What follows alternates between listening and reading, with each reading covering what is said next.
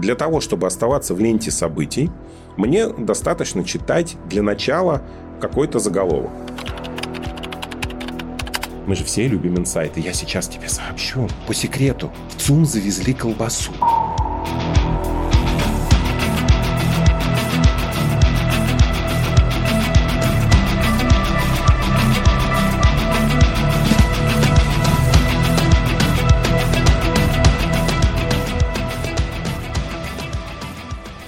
Друзья, привет! С вами подкаст проекта Бесконечности. Меня зовут Антон. И сегодня мы поговорим про информационный шум. Я на самом деле тему уже давно записал и все хотел поговорить про нее, так как информация стала актуальна, и я стал вообще анализировать и заниматься критическим мышлением только после 24 февраля 2022 года. До этого как будто абсолютно другая жизнь была, особо политика не интересовала, я думаю, как и многих в принципе. Сейчас настолько актуально стало, когда идет вовсю информационная война, кругом информационный шум, непонятно, как искать информацию, где фейки, не фейки и так далее. И вот разобраться с этим вопросом я сегодня пригласил моего коллегу, подкастера, а также журналиста Михаила Кокарева. Миша, привет. Привет. Здравствуйте, уважаемые слушатели. Мне очень интересно сейчас источники потребления быстрой информации. Вот одно время Твиттер был лично для меня, но может быть и для других. Сейчас это X называется. После Твиттера я перешел в телегу. То есть как для меня источник быстрой новостей, быстрой информации. Хотел тебя спросить, как журналиста, как ты потребляешь новости, кто для тебя источник быстрой информации? Для чего нам нужна быстрая информация, да? Мир стал настолько большим, что мы хотим всегда все знать. Мы же обезьянки, нам все интересно. И в связи с тем, что мы интересующиеся обезьянки, мы стали людьми. То есть с самого начала вот эти вот миллионы лет эволюции, вот конкретно вид, который стал потом Homo sapiens, отличался супер высоким интересом. То есть мы постоянно везде лезем. Постоянно. Итак, в связи с тем, что нам очень хочется все знать, во всем разбираться, чтобы понимать. Нас это не интересует. Какая война Израиля с Палестиной здесь, в России? Вот обывателю зачем? Я понимаю, там, зачем это Владимиру Владимировичу, да, его позицию занять. Все-таки руководитель страны, ресурсы какие-то нужно куда-то направить. Мне, грубо говоря, маленькому человеку, для чего? Тебе, да, для чего? Но очень хочется. А если там друзья, это еще совсем хочется. То же самое с конфликтом на Украине, в принципе, но нам очень хочется знать ее подоплеку нам все это интересно и так далее и тому подобное. Но так как информации очень много, так как у нас есть энергетика, финансы, политика, что сказал конкретный политик, этот политик, а потом политик моего подъезда, потом политик города, а потом международный политик, как правильно оговорился Байден, упал ли он с трапа самолета сегодня или его поддержали и прочее, прочее, нам все это интересно. Связи с этим нам нужны большие, быстрые источники информации, потому что читать большие обзоры аналитические времени нет. Мало того, опять же, мы не можем выявить качество этих аналитических обзоров. Соответственно, как я поступаю? Для того, чтобы оставаться в ленте событий, мне достаточно читать для начала какой-то заголовок, но для начала. Самое лучшее, по крайней мере, в России, агентство, в котором нет хайпа в заголовках – это телеграфное агентство Советского Союза. Финансируется оно государством. По крайней мере, прочитав заголовок, все становится сразу понятно, и в заголовках нет никакой пропаганды, скажем так. То есть ты просто читаешь заголовок. Байден прилетел в Израиль. Все, я уже знаю, правильно? Байден встретился с Нетаньяху. Ну, все, спасибо. Факты. Да, все понятно. Зачем мне читать конкретно более подробную информацию? То есть вот эти твиты, скажем так, я всегда читаю в ТАСе. Если мы откроем тот же московский комсомолец или комсомольскую правду, мы просто там в этих заголовках с ума сойдем, потому что они на заголовках кайпуют, им нужно забрать аудиторию из того же ТАССа, привлечь к себе, чтобы ее читали. Это как бы основа. Поэтому лично для меня ТАСС или РИА Новости, то есть у меня вот три подписки, это ТАСС, РИА Новости и Rush Today. У меня просто почему три? Потому что журналист должен проверять факты по трем источникам. Если я не даю никакой информации, пока ТАСС не оформит. Вот там Жириновского хоронили-хоронили, звонили, я ждал ТАСС. То есть мне уже все писали, уже знакомые, он умер. Я говорю, подожди, ТАСС не дал. Я приучил большинство своих людей из моего круга общения к тому, что пока ТАСС не подтвердил, ну или РИА Новости, мы не дергаемся. Ну, для меня ТАСС это просто удобно. И вот в данном случае, кстати, они в телеге лучше срабатывают, потому что ты открываешь телегу и просто вот эти маленькие твиты читаешь, читаешь, читаешь. У них нет больших аналитичек. И тем мне не нравится Rush Today, потому что они, помимо коротких, еще запихивают большие новостные статьи. Спасибо большое. Когда надо будет, я зайду на сайт, я прочитаю того, кого надо. Ну, это аналитика, ты имеешь в виду, да? Да, Какая-то? это аналитика. Почему три я держу? То есть, это три доверенных мне источника новостных которых я просто проверяю. Факт-чекинг. Ну, это не факт-чекинг, потому что факт-чекинг – это надо лезть разбираться. Сейчас объясню, как устроена схема. РИА Новости и ТАСС, э, ну, у РИА Новости немножко труба пониже, дым пожиже, в отличие от ТАССа. Но при этом они более-менее одинаковые. Но при этом, если я не ошибаюсь, РИА Новости покупает новости у ТАССа, потому что ТАСС торгует новостями. То есть, если зайти на сам сайт ТАСС и там в рабочую зону зайти, ты можешь платить им за фотографии и так далее, и за присутствие в новости. То есть, чем зарабатывает агентство? Почему есть понятие информационное агентство? Есть всякие, да, там у нас СМИ, как таковые, редакции и прочее, прочее, газеты и так далее. А есть информационное агентство. Информационное агентство собирает информацию. Они, когда организовывались, то есть представьте, вот у вас город, город Москва, страна у нас большая, до Владивостока, и у нас нет никаких средств связи, кроме телеграфа. Почему телеграфное агентство Советского Союза, ТАСС? Потому что по телеграфу разные журналисты, то есть вот этими твитами на телеграмке передавали эту информацию в основную редакцию, что у них происходило. Телеграфное агентство, находясь в центре, оно платило журналистам там на местах, в разных городах. Один, два, три журналиста. Ну, покрупнее город, побольше журналистов, помельче город, может, один район или область обслуживать. За то, что те предоставляли энное количество информации с мест. Это для чего нужно было? Потом информационное агентство эту информацию продавало местным газетам. Тогда были газеты. Оно аккумулировало у себя большое количество информации, и газеты прибегали, говорили, дайте нам. Газета в Москве произошло какое-то серьезное событие во Владивостоке. Во-первых, нужно узнать, во-вторых, нужно загнать туда журналиста. А если это в каком-то другом маленьком городе или совсем маленьком городе, да, произошло что-то там важное, у газеты нет возможности отправить туда специалиста. Ну, просто физически нет. А ТАСС уже, ну, грубо говоря, телеграфное Ну, проверить агентство. информацию элементарно, да? Да, поэтому проверяет информацию. Информационное агентство, оно доверяет журналисту. И основная задача журналиста – передать эту информацию. Вот так оно и работало. Чтобы остаться в информационной повестке, я себе в голову не забиваю факт-чекингом а просто пролистываю маленькие твиты телеграфного агентства Советского Союза. С украинской стороны я выбрал одно СМИ. Я сразу скажу, это СМИ Анатолия Ширия и Ольги Шарий. Новое издание. Я не читаю Ширия. Я не смотрю Ширия, хоть я на него подписан. Я пролистал много украинских СМИ и понял, что в данном случае новые издания более-менее выдерживают правила журналистской этики, которые выдерживает ТАСС. У них там тоже бывает аналитика, у них там тоже иногда бывает личное мнение журналиста, что запрещено в таких вещах. Но это же какие-то независимые СМИ получается, потому что там же все под государством. Вот, да-да-да. А Шариев в Испании сидит. Это проукраинский испанский журналист, даже не знаю, как это правильно назвать. В общем, они содержат это дело, они аккумулируют у себя эти новости, они для меня стали таким небольшим ТАССом. Когда я хочу просто подсмотреть, я каждый день пролистываю и ТАСС, и новое время вот это вот, это для того, чтобы понять, что там происходит. Потому что они все-таки дают ситуацию по Украине, правда, цепляют и российскую часть, но в основном дают ситуацию по Украине. Я смотрю, ага, на Украине вот то же самое, вот это, вот это, вот это происходит. Раз в российской части это вылезло, так, все. Я начинаю сравнивать. Если мне эта тема интересна, я лезу в факт-чекинг. То есть, я пытаюсь установить правду, выйти на очевидцев. Но я как журналист понимаю, что человек может ошибаться. Потому что очевидец врет как очевидец, и проходя мимо чего-то, он может испугаться куста, потому что боковым зрением посчитает, что там медведь. И всем выйдет и расскажет, что вот тут я видел Мишку, мамой клянусь. А на самом деле это куст. Это не может быть факт-чекингом. Скажем так, если вот я сейчас буду говорить не журналистскими терминами, да, институтскими терминами, которые преподавали на кафедрах журналистики, а просто вот обычным языком, нужно разделять факты. То есть есть просто факт события, то есть что-то произошло. Это факт. Есть факт сообщения, то есть кто-то сообщил о том, что что-то произошло. И вот этот факт сообщения может быть враньем. Как мы видели в израильско-палестинском конфликте, одна журналистка в начале в эфире сообщила, что она видела энное количество мертвых израильских детей, Потом ее подприжали, и она сказала, вы знаете, я не видела, мне сообщили военные, вообще я не я. То есть, это факт сообщения. Она сообщила, верить этому сообщению нельзя,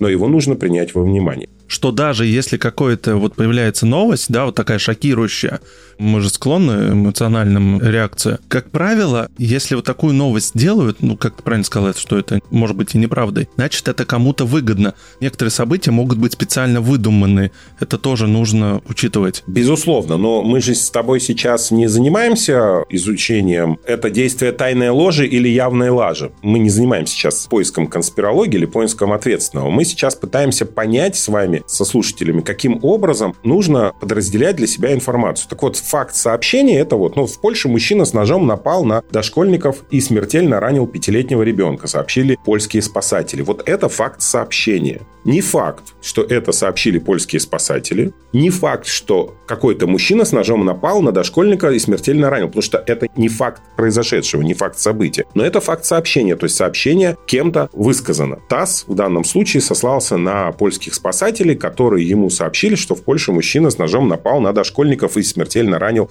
пятилетнего ребенка. И дальше мы начинаем разбираться, выяснять, действительно ли это произошло или нет. Можно позвонить сразу польским милиционерам и спросить, а произошло ли у тебя тебя, если тебя это интересует тема, и есть знакомые польские милиционеры, ну или дальше ковырять, то есть искать, а действительно ли факт события был. Это факт-чекинг, как ты называешь, да, то есть проверка фактов. Вообще в журналистской практике такой, да, говорят, что мы должны проверить из трех разных независимых источников. Но, естественно, никто из нас этого сделать не может. Большинство людей не могут произвести такой факт-чекинг.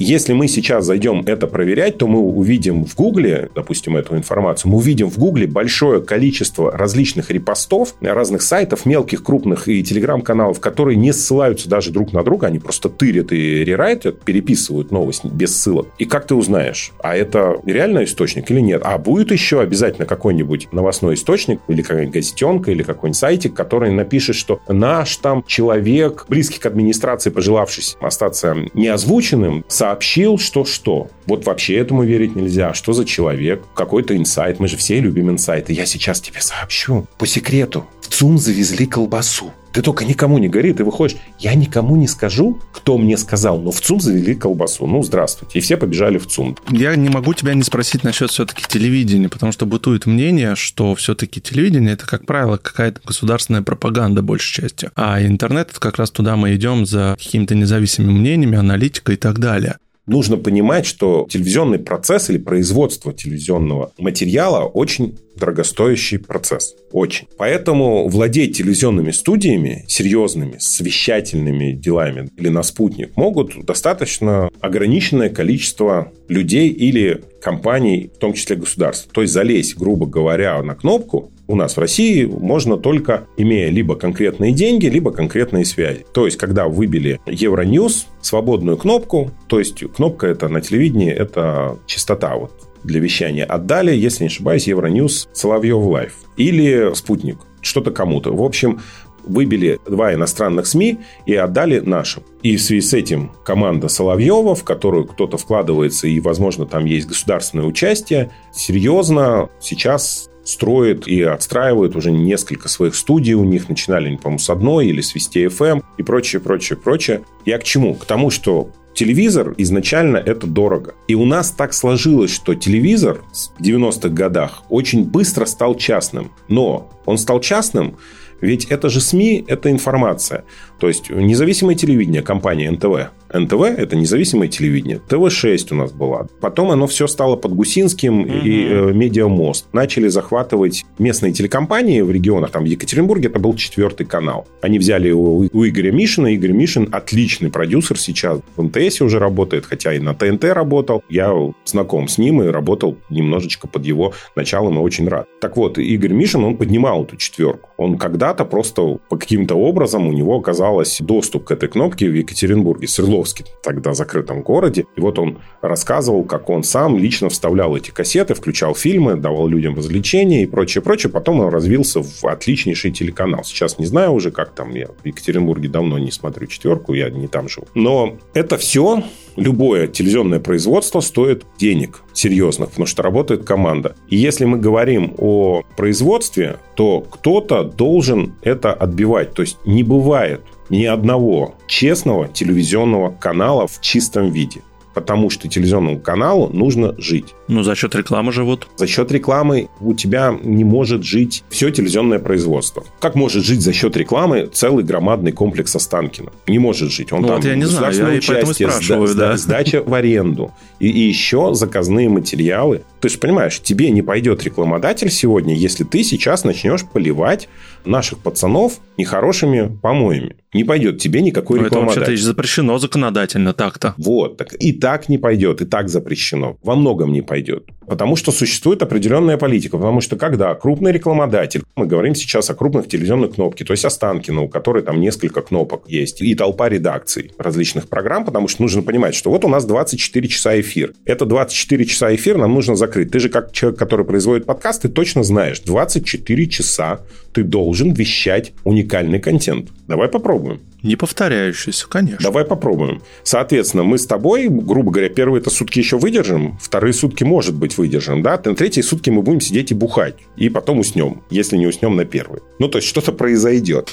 Тоже, кстати, интересно будет. Да, естественно, нам уже нужны вторая группа товарищей, да? То есть, вначале мы с тобой подкаст ведем, потом к нам еще пришел подкаст, потом мы понимаем, что нужно отдыхать и так далее и тому подобное. Еще же нужно монтировать, производить, тырым-пырым, понеслось. Но даже если это прямой эфир, все равно, значит, нужно менять, нужно локации, нужно студии, нужно привлекать разного, кому-то давать культуру, кому-то рассказывать новости, кому-то чего-то, чего-то. Вот у тебя расписание на 24 ну да, это часа. Махина, да. конечно. То есть 24 часа закрыть эфир ты реально физически не можешь в одно лицо. Соответственно, у тебя возникает та самая большая махина. Поэтому, допустим, тот же самый четвертый канал в Екатеринбурге сейчас производит только новости. У них есть вечерняя новостная, и еженедельная новостная, и новостные резкие вставки. То есть у них все крутится вокруг новостной, потому что это приносит деньги, это реклама. Все очень просто. Послушайте любую рекламу. Ровно то же самое фактически действует и в информационной сфере. Вас начинают на что-то подталкивать. Он говорит, как это классно. Это, знаете, ребенок, мама, купи мне приставку, потому что она клевая, мы вместе будем играть, я тебя буду больше любить.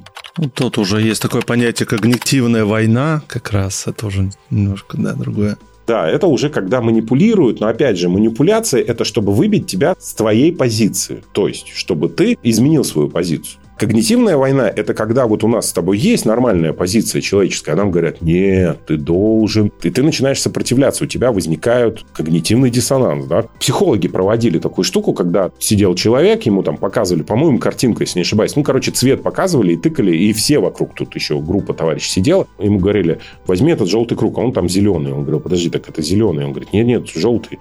И все вокруг говорили, да-да-да, это желтый круг. И он начинал так, подожди, ну как, что у меня с глазами? Все же не могут ошибаться. То есть вокруг тебя собирается группа единомышленников, в кавычках, которая начинает тебе лить в голову. То есть поддерживать тебя и говорить, нет, ты что, это зеленый круг, ты что, это правильно, ты что, это нормально, это это. Вот посмотри, вот тут возникает когнитивная война, то есть на меня начинают давить. Я должен принять это мнение. И чтобы я начинал принимать это мнение, если я не окрепший человек, то есть как специалист в работе с информацией, а просто обыватель, меня быстренько окружают соответствующим информационным шумом, то есть все начинают транслировать определенное мнение. И мне говорят, нет, этот круг желтый, хотя он зеленый. Я буду говорить зеленый, мне будут забегать в комментарии, бить под затыльник, говорить желтый. Желтый. И государство, кстати, тоже это может делать. Здесь неважно. И вот тут возникает когнитивная война. Когда я буду говорить, так это зеленый, нет желтый. И через какое-то время я просто посмотрю, наверное, у меня какие-то проблемы. Ну, манипуляция, да, да. Да, да. И вот это и есть пропаганда. Причем неважно. И у нашей стране, в связи с тем, что страну пытаются развалить, как я считаю, то есть продолжить дальше разваливать Советский Союз, в нашей стране как раз это главная проблема. В связи с этим не могу не спросить, не считаешь ли ты нужным вводить в обычной средней школе, чтобы наши вот дети как раз понимали, что такое информация, как ее фильтровать, чтобы у них какой-то был иммунитет, они могли критически мыслить. Или это уже начинает потихонечку внедрять с подачи государства, естественно? Сложный вопрос, мне сложно на него ответить. Я считаю, что наша школа сегодня, к сожалению, не учит. К сожалению. Это мнение сложилось лично, это мнение сложилось на основе общения с учителями, с экспертами. В данном случае у меня дети учатся, и эксперты, ну, посмотрим, почему учатся, но качество образования, к сожалению, достаточно низкое. Я бы считал, что хватило бы вернуть советское образование как таковое, то есть базисное образование в понимании мира как такового, да, то есть умение учиться и, и дальше развиваться с логикой, которую убрали, к сожалению, школы после там, смерти Сталина. Человек, имеющий логику и умеющий работать с логикой, может совершенно спокойно противостоять любой пропаганде, потому что он логически будет раскладывать. Сейчас ему в уши льют или на самом деле это факт. Потому что очень сложно бывает, да, действительно, особенно вот в критических моментах, очень быстро отличить, если там факт, как говорят, трезво мыслить, если там факт сообщения, о чем я говорил выше, или это факт события, то есть когда что-то реально произошло. Земля наткнулась на небесную ось. Что это реально? Поэтому в данном случае в школьному нашему образованию его нужно обратно менять полностью, вводить новый предмет, но не информационная безопасность, а вводить предмет логику. Вот логика поможет человеку выйти. Можно еще ввести предмет психологии, основу психологии, потому что у нас, в общем-то, есть сложности с детьми, которые выходят и не могут найти себя, особенно в сегодняшнем мире, потому что родители воспитывают в одном ключе, мир оказывается абсолютно другой, и тут начинаешь носиться. То есть вот два предмета, основу психологии, скажем так, и логику или основы логики. В таком случае человек будет понимать, что с ним происходит в голове, как им могут манипулировать, и логично он может это еще и разложить на части. Тогда мы получим, в принципе, грамотного человека, который, как я считаю, может обучаться дальше сам. Потому что наша основная задача в школьной программе – научить ребенка учиться. Учиться потреблять дальше знания и дальше научить его фильтровать эти знания. То есть, по биологии у тебя книги такие-то, эксперты такие-то по политике эксперты такие-то. Если ты со школы выходишь и начинаешь интересоваться политикой, ты должен не подпадать под какие-то левые структуры, а должен, используя инструментарий психологии и логики, находить те структуры, которые действительно во благо. Потому что выйти можно, ну, допустим, в уличную банду, а можно каким-нибудь скинхедом. Ну, так уже давно фактически забытые, но они есть. Но не основы информации. Вообще не нужна основа информации. Потому что, ну, вот основа информации – это вот наша с тобой лекция. И все. Нет, ну я знаю, что сейчас есть люди, которые воспитывают вообще любое поколение. Они именно сейчас прививают вот это критическое мышление, потому что, как выяснилось, мало кто им владеет, начинает ту же самую информацию фильтровать как ты правильно сказал, вот есть пропаганда, и все, вот они один источник информации потребляют, им этого достаточно. И у них на этом основывается мировоззрение. Вот как раз, да, именно чтобы научиться вот думать, как ты правильно сказал, да, именно в школе. То есть школа должна тоже учить думать в том числе анализировать. Этого сейчас очень мало. Я же с чего начал выпуск, да? Я сказал, что я не интересовался политикой до 24 февраля 2022 года. Мне это было неинтересно.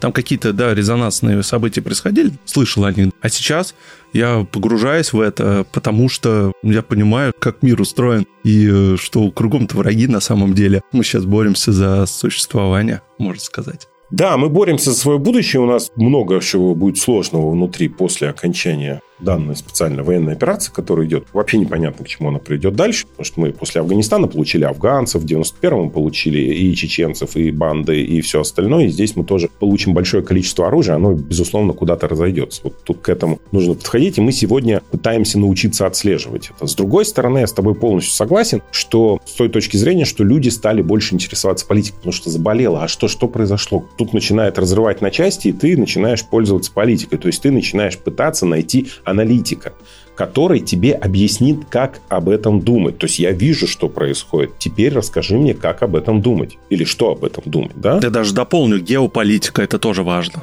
Тут уже пошло геополитика, тут мы сейчас, неважно, в какую сторону уйдем, ну, то есть вот для этого и нужен аналитик. Но опять же, анализировать информацию, ну, если ты сам не можешь, не хватает у тебя, да, нужно с качественным экспертом. Напомню, должен быть не какой-нибудь соловей, сидящий на жердочке и поющий. Но это должен быть абсолютно грамотный грамотный человек, и ты должен понимать, что это не какой-нибудь медиум Кашпировский и прочее, прочее, а это реальный специалист в этом направлении. Самое лучшее, вот тут факт-чекинг уже проводить аналитиков. То есть брать одного аналитика, второго аналитика, третьего, четвертого, послушать, посмотреть, как они друг друга спорят, переспаривают, да, или что-то еще происходит. С аналитикой это вообще отдельный разговор. Очень сложно. С выбором экспертов, потому что вот вся политика – это экспертиза. Потому что если взять и разобрать, что такое политика, это то, как вы управляете у себя в квартире, в доме, в семье. А теперь представьте, у нас есть руководитель страны. Поэтому, да, политика – это абсолютно правильное высказывание, когда если вы не занимаетесь политикой, то политика займется вами.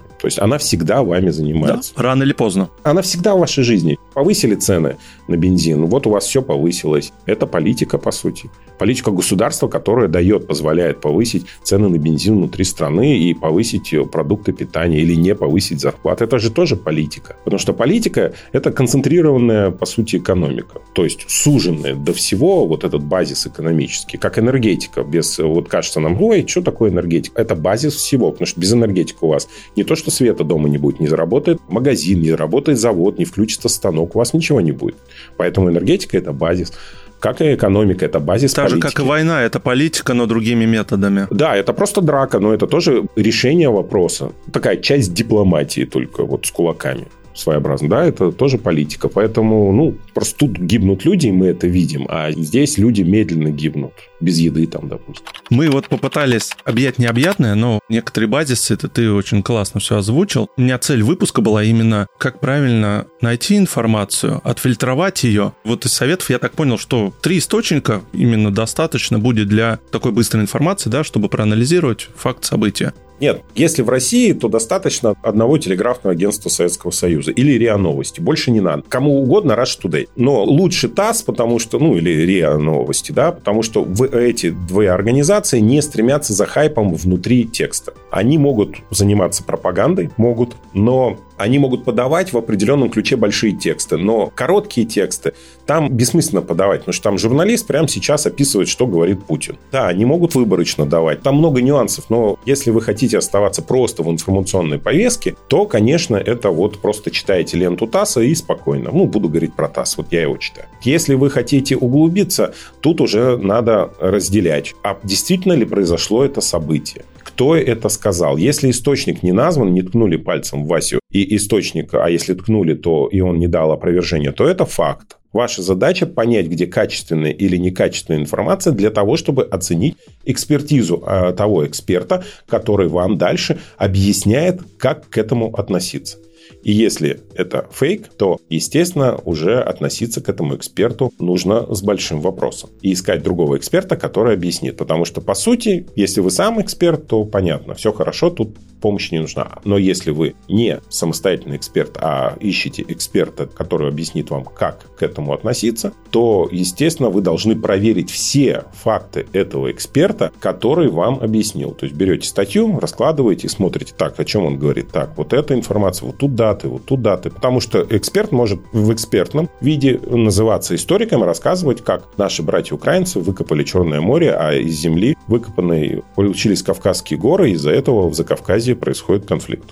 По традиции, уже у нас стала традиция, минуточка саморекламы. Мы ссылки обязательно в конце выпуска оставим в описании.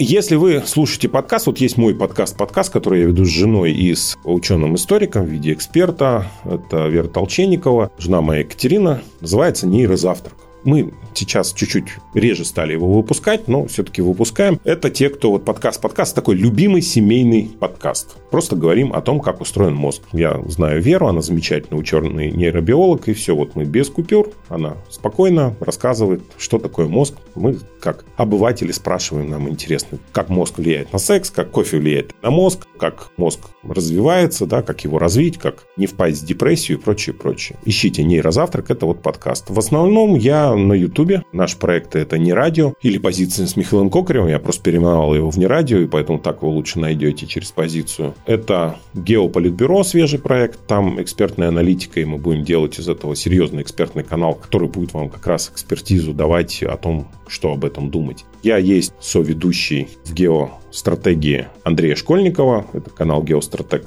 тоже на Ютубе. Ну, там нужно слушать Андрея. У нас будет еще несколько проектов, но о них немного позже, в другой уже раз. Спасибо большое. Это был выпуск проекции бесконечности. Я напоминаю, что у нас в гостях был журналист, подкастер, просто хороший человек Михаил Кокарев. И мы сегодня говорили про информационный шум. Михаил, спасибо, что пришел.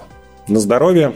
Спасибо всем, кто слушал. Обязательно держите голову в холоде, а ноги в тепле. Не заболейте. Да, и подписывайтесь на наш телеграм-канал «Проект бесконечности» и на мой личный блог онлайн, где я тоже оповещаю уже свои личные какие-то события и так далее. Услышимся. Всем пока. Всем пока-пока.